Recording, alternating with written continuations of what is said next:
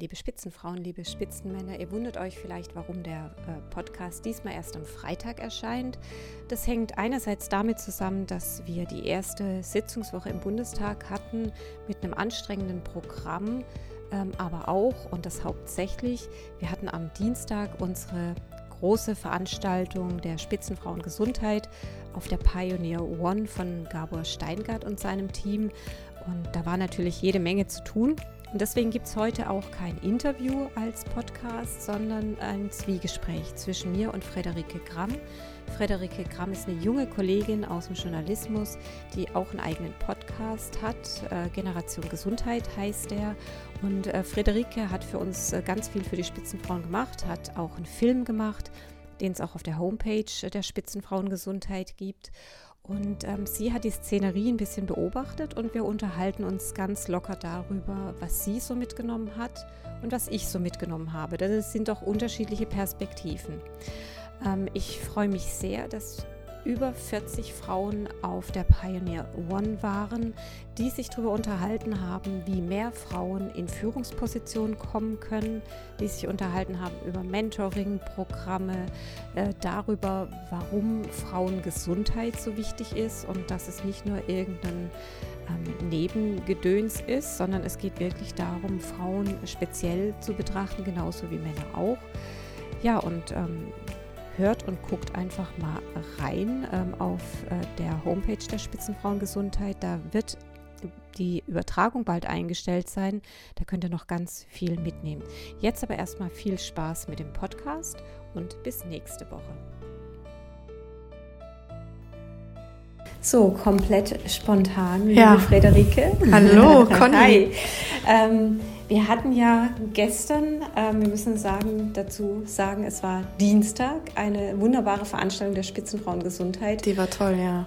Und ähm, ich dachte so spontan heute, man müsste so eine kleine Replik machen. Und das wollte ich mit dir machen, weil du ja, ich sag mal so aus außenstehender Sicht auch mal ein bisschen berichten kannst, wie du es empfunden hast und vor allem, weil du als junge Frau ja. auch ähm, berichten kannst, wie das so auf dich gewirkt hat. Ja. Wir waren ja zumeist, die, die da oben saßen, waren ja schon ähm, über 40, Ü40 sage ich jetzt mal. Ja. Ähm, was hast du mitgenommen von gestern? Und dann kann ich ja auch mal sagen, was ich so mitgenommen habe. Ja, machen wir es so. Also erstmal finde ich, ich habe ja deine Vorbereitungen so ein bisschen mitbekommen. Ne? Ich wusste ja, dass das alles aufregend wird und ähm, war ganz gespannt auf die Veranstaltung und muss sagen, ich war echt super überrascht und super empowered von dieser ganzen von diesen ganzen powernden Frauen so. Also es war wirklich so coole Frauen, die sich da präsentieren und was zu sagen haben und es war irgendwie eine durchweg schöne Veranstaltung zu sehen, wie stark Frauen sind und was Frauen alles leisten.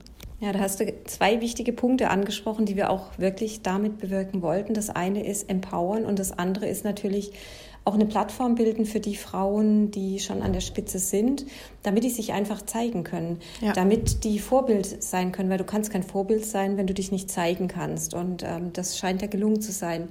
Ähm, was war denn für dich so eine herausragende Frau, wo du sagst, boah, hätte ich echt nicht gedacht? Ähm also es fing, es fing damit an, dass ich ähm, diese Dr. Wiebke Ankersen cool fand, die einfach mal so präsentiert hat, wie sieht äh, Deutschland aus äh, im internationalen Vergleich aus. Stehen wir nämlich echt nicht so gut da. Die hat so eine Grafik gezeigt, ähm, wo man DAX-Unternehmen gesehen hat und wie viele Frauen da in den Führungen sind. Und dann ähm, hat man die ganzen DAX-Unternehmen gesehen und dann war unten so ein, so ein paar rote Punkte, wo Frauen in Führungspositionen sind und der Rest war äh, weiße Punkte, was alles Männer war.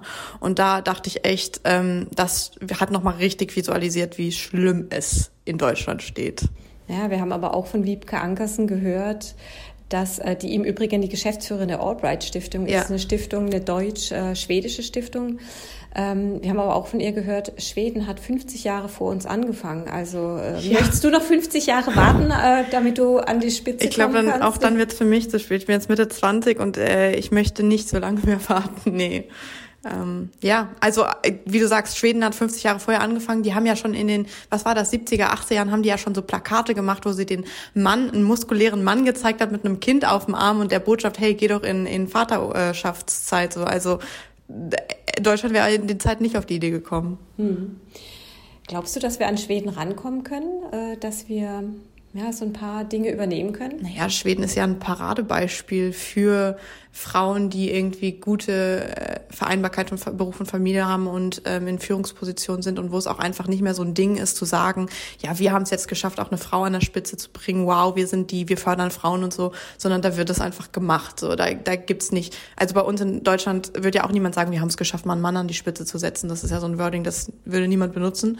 Und ich würde mir total wünschen, dass Deutschland da irgendwann hinkommt, dass genau das passiert, dass man nicht noch dafür irgendwie dafür sich gut fühlen muss, dass man es endlich geschafft hat, sondern dass es irgendwann so wird. Ich wünsche mir das. Dass es ganz normal wird. Ja, dass es ganz normal wird, das meine ich genau. Ich wünsche mir das. Klar, wir haben mit Angela Merkel eine Frau, die irgendwie an der Führung steht, aber wenn man dann sich die anderen äh, PolitikerInnen anguckt, ist es ja dann doch wieder sehr männlich. Also auch der Bundestag ist sehr männlich, auch die ähm, Krankenkassenvorstände sind durchweg männlich. Ähm, weiß ich nicht. Wie, wie siehst du das als jemand, der äh, erfahrener ist? Was glaubst du, sind, äh, geht es besser voran? Wird es besser vorangehen? Also was mich nochmal beeindruckt hat, äh, zurück mal kurz nochmal zu Wiebke Ankersen, ist, dass sie erzählt hat, dass ähm, in Schweden der Ausgangspunkt war, dass sie einfach einen Fachkräftemangel hatten mhm. und anstatt ins Ausland zu gehen und dort Kräfte anzuwerben, haben die gesagt, ja, warum bleiben wir nicht im eigenen Land und motivieren unsere Frauen ähm, einfach wieder in Job zurückzugehen. Ja. Ich finde, das ist ein super Ansatz, weil ja. ich glaube, viele der Frauen wollen wieder zurück in den Job, ähm, haben aber einfach nicht die Rahmenbedingungen. Und das ist, ja. glaube ich, was, was sich in Deutschland als allererstes ändern muss. Ich habe das ja selbst gemerkt in, in, in meiner Laufbahn, dass es immer die Rahmenbedingungen waren, die schwierig waren. Und ähm, wären die Rahmenbedingungen besser gewesen, hätte ich mich wahrscheinlich auch schneller irgendwo anders hin entwickeln können. Mhm. Also wenn man sich mal überlegt, äh, dass man vor 20 Jahren noch nicht drüber gesprochen hat, wie, wie eine vernünftige Kinderbetreuung aussieht. Ja. Also ich habe das alles selbst organisiert, sonst hätte ich gar nicht aus dem Journalismus heraus eine Redakteursstelle annehmen ja. können. Wie, zum wie, Beispiel. Wie war das denn für dich in deinem Lebenslauf? Ich meine, ich bin jung, ich bin Anfang 20 und ich habe zumindest das Gefühl, dass es Menschen gibt, die mich dabei unterstützen, so wie du zum Beispiel, mir so irgendwie nach vorne zu gehen und meine Sachen durchzuziehen und so. Und das ist super cool. Hattest du diese Möglichkeit vor 20 Jahren eigentlich auch oder fiel es dir schwer, dich als Frau durchzusetzen und die Position zu bekommen, die du wolltest? Also ich muss ehrlich gestehen, in meiner ersten Position nicht. Da hatte ich einen Chefredakteur, der gesagt hat, eine Frau kriegt bei ihm nur eine halbe Stelle, weil die andere Hälfte der Zeit gehört sie hinter den Herd. Das hat dir wirklich gesagt, ja? Wow. Äh, das hatte sich dann auch schnell erledigt, weil als ich dann merkte, ich möchte aber mehr, ähm, musste ich halt einfach wechseln. Also ähnlich wie gestern auch Frau Dr. Stippler das erzählt hat, wenn du halt da an Grenzen stößt, musst du dann halt gucken, wie du die überwindest. Ja. Und das habe ich gemacht und bin dann zur Ärztezeitung. Und da hatte ich tatsächlich ein Umfeld, das mir geholfen hat, das mir mit mir gemeinsam eine Lösung gesucht hat für das Thema, wie kriege ich das mit, äh, mit Kindern unter einen Hut. Und das war gut. Und ich hatte immer männliche Mentoren, kurioserweise, ja. okay. was, was echt erstaunlich ist. Also auch ähm, zuletzt beim AOK-Bundesverband beispielsweise, ja. mein Vorstandsvorsitzender, der mich da immer äh, gepusht hat und gesagt hat, du, irgendwann stehst du mal alleine da und musst meinen Job übernehmen, ja. dann musst du das können, ja. ja. Und das hat mich immer getrieben. Also. Ja, mein, mein erster Gedanke jetzt dazu ist, na klar würde ich mir wünschen, dass es auch viel mehr Frauen sind, die so, so Mentoring übernehmen. Aber es ist ja auch voll wichtig, dass es Männer tun, weil Männer sind nun mal in den Positionen. Und ich finde, als Mann, der jetzt in so einer Position ist, gehört es ja auch irgendwie zur Haltung und Verantwortung zu sagen, okay, ich fördere hier die Frauen und ich setze mich genau für Frauen ein, damit mein Posten irgendwann anders besetzt wird, von Frauen besetzt wird, dass ich Kolleginnen in meinem Umfeld, in meinen Führungspositionen bekomme und ich setze mich halt dafür ein. So, und das, das halt das auch, das ist, finde ich, für mich so eine wichtige Erkenntnis, dass das auch von Männern kommt. Ich meine, wir waren gestern eine super ähm, frauenstarke Besetzung und ich finde es immer sehr sympathisch, wenn da auch Männer zwischen sind und sagen, natürlich komme ich dahin, weil ich finde es wichtig und ich genau, möchte mich dafür wir hatten ja drei Männer, nee, vier Männer ja. hatten wir dabei, die genau aus dem Grund auch da waren, die gesagt haben, sie finden das eine ganz wichtige ähm, Herangehensweise. Ja. Ich finde aber auch, die Frau Dr. Stiebler hat es ja auch gesagt und ähm, auch die Annette Martin, die für die Healthcare-Frauen vom Mentoring-Programm berichtet hat, dass es ganz wichtig ist, dass Frauen Frauen und Männer fördern und Männer Männer und Frauen fördern. Mhm. Also dass es einfach eine Talentsuche, ja. eine Talentschmiede gibt, in der man auf die Belange der Einzelnen eingeht. Frauen haben andere Bedürfnisse, Bedarfe als Männer und Männer auch wiederum ganz andere als Frauen. Also ich glaube, man muss, um Talente gut fördern zu können, mhm. halt auf die persönlichen Belange eingehen. Du, ich bin da ganz bei dir. Ich möchte, ich würde mir wünschen, dass wir nicht mehr an dem Punkt sind, wo man sagen muss, wir fördern jetzt explizit Frauen und wir, wir richten Frauenförderungsprogramme ein und Frauen hier und da. Ich würde mir mehr wünschen, dass es um Menschen geht, aber ich glaube einfach, dass wir noch nicht da sind, weil ich glaube, wenn man immer sagt, ja, wir fördern den Menschen oder wir gucken nur auf Menschen und Persönlichkeiten, dass es dann schnell passieren kann, dass die Frauen da wieder zu kurz kommen. Dass es dann wieder nur Männer wählen Männer, Männer fördern Männern und dass, dass es dann wieder so ein, ja, dass es dann für Frauen wieder zu kurz kommt. Der ewige Thomas-Kreislauf sozusagen. Genau, richtig. Genau, genau. Nee, es ist schon, ich glaube, wir brauchen ähm, eine gewisse Masse, eine kritische Masse ähm, an Frauen in Vorständen, in Geschäftsführungspositionen, damit wir genau das nämlich nicht mehr machen. Ja. Und wir sehen es ja im Gesundheitswesen. Du hast jetzt mittlerweile schon auch viel mitgekriegt, ja, wie es aussieht in den Berufsverbänden, in den äh, wissenschaftlichen Gremien, ja. dass halt oftmals da Männer sitzen und die Männer halt auch keine Frauen da drin haben wollen, weil wenn eine Frau da drin ist, die stört, definitiv. Ja, es sind zwei Frauen da drin, wird es schon kritisch und bei drei Frauen müssen sich die Männer anstrengen. Richtig witzig. Äh, gestern in einem Gespräch hat mir eine junge Ärztin gesagt, die ähm, auch eine Professorin als Mentorin hat und die ähm, gerne halt mehr gefördert möchte und sich vorstellen kann, jetzt auch eine höhere Position anzunehmen, die meinte, dass sie glaubt, dass die Männer teilweise Angst haben, dass sie zu schnell ist. Und dass äh, dadurch, dass sie halt so schnell äh, durch den Klinikalltag huscht und ihre Sachen macht, dass sie damit halt nicht hinterherkommen und dann ähm, ja quasi, dass sie damit halt eine Veränderung anstößt. Und das wollen sie halt nicht. Und das finde ich ganz spannend, dass es dann halt daran liegt, dass Frauen halt irgendwie vielleicht vielleicht einen anderen Arbeitsmoral äh, oder einen anderen Arbeitsrhythmus haben und dass äh, es häufig daran scheitert oder Männer es einfach nicht einsehen, sich ähm, aus ihrer Komfortzone zu bewegen. Das ist ja ein Stichwort Komfortzone. Genau, ja. es muss sich halt was verändern und was äh, der Mensch nicht will, ist Veränderung. Das ist ja klar. Der möchte am liebsten da bleiben, wo er ist, wo es bequem ist, wo es warm und kuschelig ja. ist und sich nicht mit neuen Herausforderungen beschäftigen ja, müssen. aber dabei sieht man doch immer wieder, wie wichtig es ist, äh, diverse Teams zu haben. Also ich meine, es ist, es ist ja für alle von Vorteil und Projekte werden doch erst Definitiv. dann richtig gut, wenn Männer, Frauen, diverse Geschlechter, Also das habe ich gestern auch mitgenommen. Das habe ich ja. gestern auch mitgenommen, vor allem von unseren ähm, Gesundheitswirtschaftsfrauen, dass die alle durch die Bank weg gesagt haben, diverse Teams Teams bringen viel mehr, ja. sind wissenschaftlich ähm, viel besser. Ähm, es gibt auch einen unheimlichen Drive, wenn man in diversen Teams arbeitet. Also da habe ich etliches mitgenommen. Ja, voll. Kann ich gut nachvollziehen. Was war denn dein Highlight? Ach, mein Highlight, ich kann, ich kann nicht mal ein Highlight irgendwie sagen, weil alles so toll war. Ja. Das, also ich, war ich kam einfach geflasht nach dem Abend nach Hause, muss ich ja. wirklich sagen. Ja. Ähm, ich, ich, ich kann wirklich kein eins, keinen einzelnen Beitrag rausgreifen. Ich fand es ganz spannend, was die Gesundheitswirtschaftsfrauen erzählt haben. Das fand ich extrem gut. Die Frau Friebertshäuser war klasse, aber auch die, äh, die Dorothee Schoreit war klasse. Ähm, die waren, sie waren allesamt toll, aber die Dorothee Schoreit, die hat bei mir was ausgelöst, als sie nämlich gefragt worden ist, ähm, ob sie eine Geschäftsführungsposition einnimmt. Ja. Kannst du dich noch daran erinnern? Klar. Da sagte sie zu ihrem Chef? Ja. Nee, auf keinen Fall, weil ich habe zwei kleine Kinder, das mache das ich gehen? das kann ich nicht, ja. ja.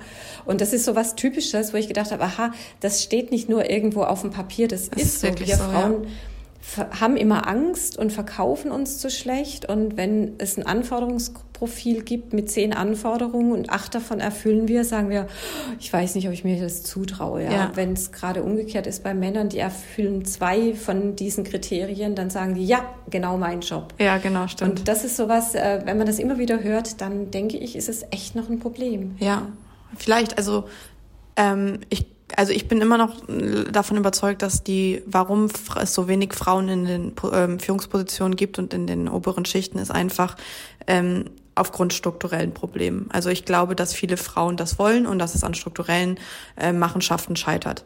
Aber was ich jetzt hier gerade aus unserem Gespräch mitnehme, ist natürlich auch so die Sichtweise als Frau auf die Dinge zu sagen, hey, ähm, und wenn ich nur fünf von zehn Sachen anfordere, dann sind es immer noch fünf von zehn. Der Mann, das sind nur, der erfüllt nur zwei von zehn Aufgaben so. Und deshalb mache ich es. Und ich glaube, das ähm, ist vielleicht auch mal so ein ganz gutes, äh, ganz guter Gedanke, den man sich so selber als Frau vor Augen führen kann, dass man auch immer so ein bisschen denkt, okay, ich traue mich jetzt einfach mal mehr. Weißt du, was ich auch äh, finde, was extrem wichtig ist? Wir müssen auch den Mut haben, einfach Herausforderungen anzunehmen, auch wenn wir noch nicht perfekt sind.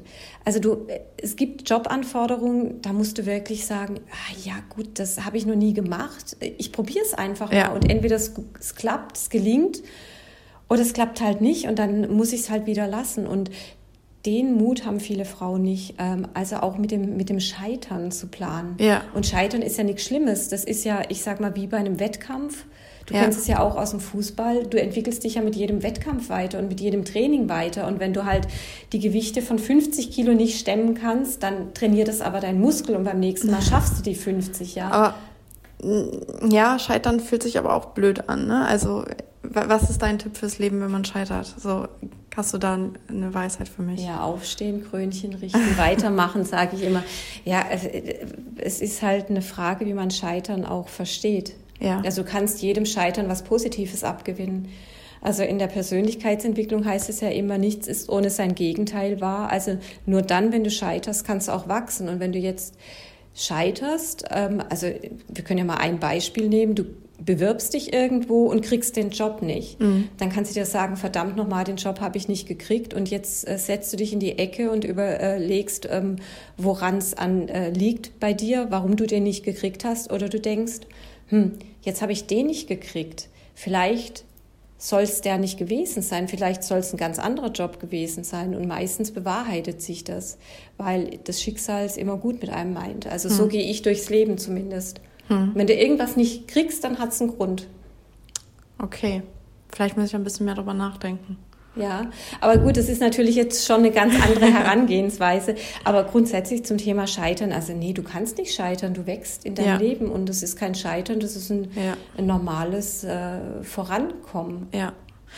Ja, ich glaube, das sind auch, ähm, ich glaube, du hast schon recht, man muss da irgendwie mit klarkommen, dass man scheitert und das irgendwie einfach auch akzeptieren und trotzdem weitermachen. Und ich glaube, diese ganzen Frauen, die ich gestern Abend auch nochmal kennenlernen durfte, wären wahrscheinlich nicht da, wenn sie nicht genau da weitergemacht hätte, auch wenn mal, mal ein Rückzug irgendwie. Ja, wir können ja mal so ein paar rausgreifen. Also wir hatten ja schon Frau Dr. Stippler im, im Spitzenfrauen-Podcast ja. beispielsweise, die ähm, mir erzählt hat, wie oft sie gescheitert ist, wie oft sie an die gläserne Decke gestoßen ist und da ging es einfach nicht weiter für sie. Ja. Und sie hat es auch nie als Scheitern begriffen, sondern die, sie hat dann gesagt, okay, dann soll für mich der Weg hier ja. zu Ende sein. Also muss ich mir einen anderen Weg suchen. Ja. Und es ist ja kein Scheitern, sondern das Leben stellt dich dann vor die Aufgabe, dir einen anderen Weg zu suchen. Und ja. ähm, vielleicht schlägt dann das Schicksal für dich einfach die richtige Richtung ein. Ja, stimmt. Ja. Und das fand ich auch noch, weil du mich gefragt hast, was, was ich beeindruckend fand. Das fand ich sehr beeindruckend, die, äh, die drei Frauen aus dem Gesundheitswesen, also aus der GKV. Ja. Weil ähm, die dann gesagt haben, dass für sie die erste Spitzenfrauenveranstaltung der Anlass war, dass sie sich zusammengeschlossen haben. Das ja. fand ich sehr cool, ähm, weil ich gedacht habe, ja, man muss es irgendwie nur mal machen, mal anstoßen und dann bilden sich ja. dann Netzwerke und die haben es ja geschafft dass sie alle drei jetzt in äh, dem Lenkungsgremium beim GKV Spitzenverband ja. äh, zusammen die Führung haben und echt gute Dinge da anstoßen. Und das auch aus dem äh, Vordergrund heraus oder aus dem Hintergrund, dass sowohl also Andrea Galle, die eigentlich ähm, also BKK VBU für die Betriebskrankenkassen zuständig ist, dann ähm, Karin Walkenhorst heißt sie, ne, die für die Technikerkrankenkasse und die Dr. Stippler, die für die AOK, also für die Ortskrankenkassen da sind. Also wirklich drei komplett verschiedene Richtungen, die teilweise auch manchmal in Clinch geraten, tun sich da trotzdem zusammen, weil sie halt vereint, dass sie irgendwie Frauen mit nach vorne bringen wollen und äh, so Frauenthemen da thematisieren und das finde ich total super. Genau, Friederike, aber da hast du einen, einen, wichtigen Punkt angesprochen.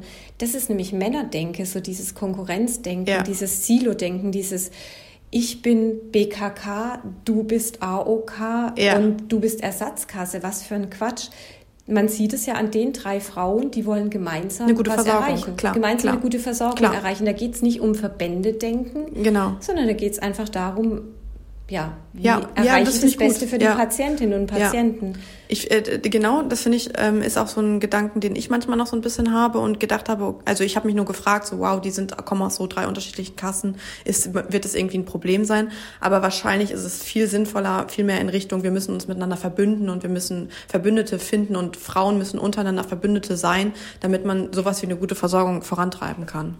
Ja, und jetzt können wir mal noch zu einem anderen Pärchen gehen, das wir gestern auf der Bühne hatten, fand ich auch ganz spannend. Pflege und äh, Psychotherapie. Ja da habe ich ähm, von der Gabriele Meyer einiges mitgenommen. Die war ja sehr lustig auch drauf, mhm. muss man ehrlich mhm. sagen. Und die hat schon damit so ein bisschen auch gespielt, dass das Thema Pflege äh, völlig unterbelichtet ist, ja, ja, ja, und gar nicht mit am großen Tisch sitzen darf. Ja. Ein ähnliches Problem haben die Psychotherapeuten auch. Die werden ja von den Ärztinnen und Ärzten nicht richtig ernst ja. genommen. Und da fand ich sehr spannend, dass sie auch einen Blick in andere Länder gewagt hat und gesagt hat, in anderen Ländern läuft es ganz anders. Da hat man, macht man ähm, Medizin, Versorgung auf Augenhöhe, da ist es egal, ob Arzt, ja. Pflege oder Psychotherapie, die machen das alle gemeinsam. Und ich glaube, dieses Denken müssen wir in Deutschland halt ja, auch noch voranbringen. Das, das altbekannte Problem oder das Wissen, dass in anderen Ländern man einen Bachelor braucht, um, eine, äh, um Pflege, in der Pflege arbeiten zu können. Und in Deutschland hat man bestimmt, also die Ausbildung ist bestimmt heftig, aber es ist, hat trotzdem nicht diesen gleichen Status. Und da muss es ja irgendwann hinkommen, dass eine Pflegekraft halt immer noch eine Wahnsinnsfrau oder ein Wahnsinnsmann ist, der da gerade krass viel leistet und dass, dass das halt mehr Anerkennung bekommt, klar, voll. Also ja, und ich glaube, wenn wir als Frauen da einen Anstoß geben könnten, wäre das echt super, weil dann hätten wir vielleicht auch mehr Menschen, Männer und Frauen im Übrigen, die sich in der Pflege engagieren. Ja, ja. Was ich super spannend fand, war noch, dass die Staatssekretärin, die Sabine Weiß, wirklich den ganzen Abend bei uns war ja. und sie total begeistert ja, war. Und, fand ich auch. Äh, ähm, auch ihre ganze ähm, Entourage mitgebracht ja. hatte, die auch total begeistert ja. waren. Ähm, ich, ja. ich finde die super. Also ich kannte die schon von anderen Veranstaltungen. Ich habe ähm, gestern das erste Mal die Chance gehabt, ein bisschen mit ihr Small zu talken und ich finde sie sehr bodenständig, so sehr äh, cool und dadurch, dass sie einfach die Eröffnungsrede gehalten hat, so als Staatssekretärin äh, und das so sehr, sehr so emotional rübergebracht hat und war so sehr packend und ich äh, finde, das zeigt schon was so. Also das fand ich sehr cool, dass sie da war und dass sie das so, so ja, sie so fesselnd rübergebracht hat. Das fand ich wirklich gut, ja. Also man hat gemerkt, es ist eine Herzensangelegenheit ja. für sie. Das hat man bei allen äh, Frauen, glaub, die da waren, ja. gemerkt, ja. dass sie wirklich da was gemeinsam voranbringen wollen. Was ich auch super spannend fand, ist, dass wir ja einen Politikerinnen-Tisch hatten, fand ich richtig der gut. komplett äh, divers von den Parteien her besetzt war, sagen wir mal so. Und alle haben eigentlich gesagt, wir wollen das Gleiche. Das war auch erstaunlich. Ja, ja. ja jetzt muss es nur noch ähm, noch mehr in die Gesetze rein. Ne? Ich meine, ihr habt ja schon was geschafft. Vielleicht kannst du mir das noch mal kurz erklären, aber es äh, muss, es kann noch mehr bestimmt.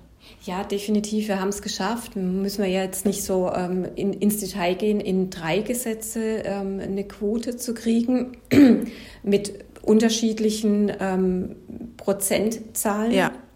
Aber es sind auf jeden Fall, es ist eine Quote, eine konkrete Zahl an Frauen, die in äh, Gremien sein muss. Ja. Und ähm, ich sag mal, das, das schreiben jetzt wir uns als Spitzenfrau nicht alleine ähm, auf die Fahne. Aber ich glaube schon, unsere Veranstaltung damals, unsere erste Veranstaltung hat äh, da einen Ausschlag gegeben. Ja. Und ähm, was auch wirklich klasse ist, es ist plötzlich en vogue, über das Thema zu reden. Vorher hat man so ja. Quote, so in der, man hat drüber geflüstert. Ja. Bist du für eine Quote? Nee, nee, darf man nicht sagen, ja. Und jetzt ist es mittlerweile so, ja, jetzt geben so Frauen wie Karen Walkenhorst, jetzt ja gestern gesagt, sie wollte nie eine Quotenfrau sein. Ja. Jetzt ist sie eine Quotenfrau und Frau jetzt hat sie die Chance total bekommen. klasse, ja. ja. ja. Und ähm, wir sehen ja auch, es geht halt im Moment nur, es bewegt sich was. Antje hat es gestern gesagt, es steht, steht ein Elefant im Raum. Ja. Dieser Elefant bewegt sich nur, wenn es wirklich gesetzliche Vorschriften gibt. Ich Und, fand, ja. Äh, sorry, ich wollte dich nicht unterbrechen. Nee, ich fand das, ähm, den Spruch von der Walkenhorst, die, die Techniker im, in, ähm, wo sitzt die nochmal? In Hamburg. Genau, in Hamburg. Und äh, in welchem, in welchem Grad der, in welchem Gremium sitzt sie? Sie sitzt in dem Lenkungsausschuss. Genau. Und das, sie hat ja gesagt, sie ist dadurch reingekommen, weil sie durch eine Quote reingekommen ist. Sie ist quasi die Quotenfrau. Und mir wurde auch schon mal so die Frage gestellt, aber du willst doch nicht eine Quotenfrau sein. Und ich habe eigentlich immer gedacht, nein, will ich eigentlich nicht. Ich will da sein, weil ich gut bin. Aber gestern hat mich das so ein bisschen zum Umdenken gebracht, weil ich mir gedacht habe, ja, manchmal kommen Frauen einfach nicht anders rein als über die Quote. Die haben die gleichen Voraussetzungen und die sind stark und klasse, aber sie haben einfach nicht die Chance dazu. Und dafür ist eine Quote da. Und deshalb äh, finde ich, sollte man weg davon kommen, dass man die Quotenfrau ist und dass das so was peinliches, unangenehmes ist, sondern vielmehr dazu sagen, ja, ich bin jetzt hier und ich kann jetzt was verändern, weil ich bin gut so. Und die Quote hat es dazu gebracht, dass ich jetzt überhaupt da sein kann. Ja, und die ganzen Quoten, die da jetzt in den Gesetzen stehen, die sind sozusagen ein Anker, weil es zwingt die Institutionen auch ja. nach Frauen zu suchen. Ja. Weil teilweise ist es ja so, wenn du den Platz nicht besetzen kannst mit einer Frau, dann bleibt er leer. Ja. Das heißt, dann hast du automatisch eine Stimme weniger. Ja. Und äh, das zwingt doch ähm, die Verbände und Institutionen und äh, die Körperschaften einfach nach Frauen aktiv zu suchen und die auch zu fördern. Ja. Und das finde ich gut daran. Ja, finde ich auch. Ich finde, also immer wenn man mich fragt, so ja, was hältst du von der Quote? Du, also im Idealfall brauchen wir die nicht so. Ich, ich muss nicht eine Quote haben, weil ich es an sich unnötig finde. Aber leider ist es aktuell nicht unnötig. Leider ist es aktuell sehr wichtig, eine Quote zu haben, weil es immer noch diese alten weißen Männer gibt, die darauf beharren und die Männer wählen Männer und dadurch sich nicht ändert. Und ich finde, eigentlich muss es dahin kommen, dass es ganz normal ist, dass es paritätisch besetzt ist und dass ähm, es für Männer irgendwann peinlich wird zu sagen, scheiße, wir haben keine Frauen im Vorstand, so da muss sich was ändern. Ich würde mir wünschen, dass das Mindset dahin kommt. Ja, ähm, eins möchte ich noch betonen, das habe ich nämlich gestern auch nochmal mit der einen oder anderen Frau diskutiert. Mir persönlich geht es nicht darum, gegen Männer irgendwas durchzusetzen. Ich möchte am allerliebsten, ich habe mit vielen Männern zusammengearbeitet und äh, du weißt es ja auch hier beim ALM, wir arbeiten ja. alles super gut zusammen. Ähm, ich möchte eigentlich, dass es normal wird, dass wir gemeinsam um Absolut. was Gutes ja. ringen. Und dass es ähm, nicht mehr darum geht, Mann, Frau, sondern dass es ja. um die Sache geht. Ja. Und das wäre endlich mal wichtig, ja. Das, das ist ja auch irgendwie so ein bisschen das, äh, dass man dem Feminismus immer sagt, so der Feminismus ist gegen Männer. Aber das stimmt ja gar nicht. Der ist ja nur für Frauen. Also es ist ja nur so, dass wir, dass äh, Menschen, die feministisch sind, eigentlich nur wollen, dass es irgendwann Gleichberechtigung gibt. So. Und ich bin so vor, ich meine, ich bin Mitte 20 so und vor ein paar Jahren hatte ich, glaube ich, schon ein kleines Problem mit Männern, weil ich fand Männer schon doof so, weil ich gedacht habe, die verbauen mir den Weg. Sehe ich mittlerweile nicht so. Mittlerweile sehe ich auch ein, dass es auch tolle Männer gibt. Und ähm, für mich wird ein Mann toll, wenn er sich dafür einsetzt und wenn wir alle irgendwie für Gleichberechtigung sind. Und da müssen wir noch mal eins dazu sagen. Es ist nicht unmännlich, sich für Frauen einzusetzen. Absolut. Ganz im Gegenteil. Es ist sexy, wenn man sich für Frauen einsetzt. Das finde ich auch. Das ist, das ist richtig. Also ich finde, wir sind echt auf einem coolen Weg. Und ähm, was nimmst du als junge Frau jetzt mit von der Veranstaltung? Hat es dich motiviert? Findest du, ähm, wir müssen da noch mehr machen? Wie, wie siehst du das? Was würdest du jetzt am liebsten tun? Also erstmal fand ich diese Veranstaltung ultra wichtig und ich würde mir wünschen, dass es dazu noch mehr Veranstaltungen gibt, dass wir da einfach viel mehr Frauen fördern und dass es auch überhaupt kein Problem war und der Veranstaltung gar nicht geschadet hat, dass kein einziger Mann gesprochen hat.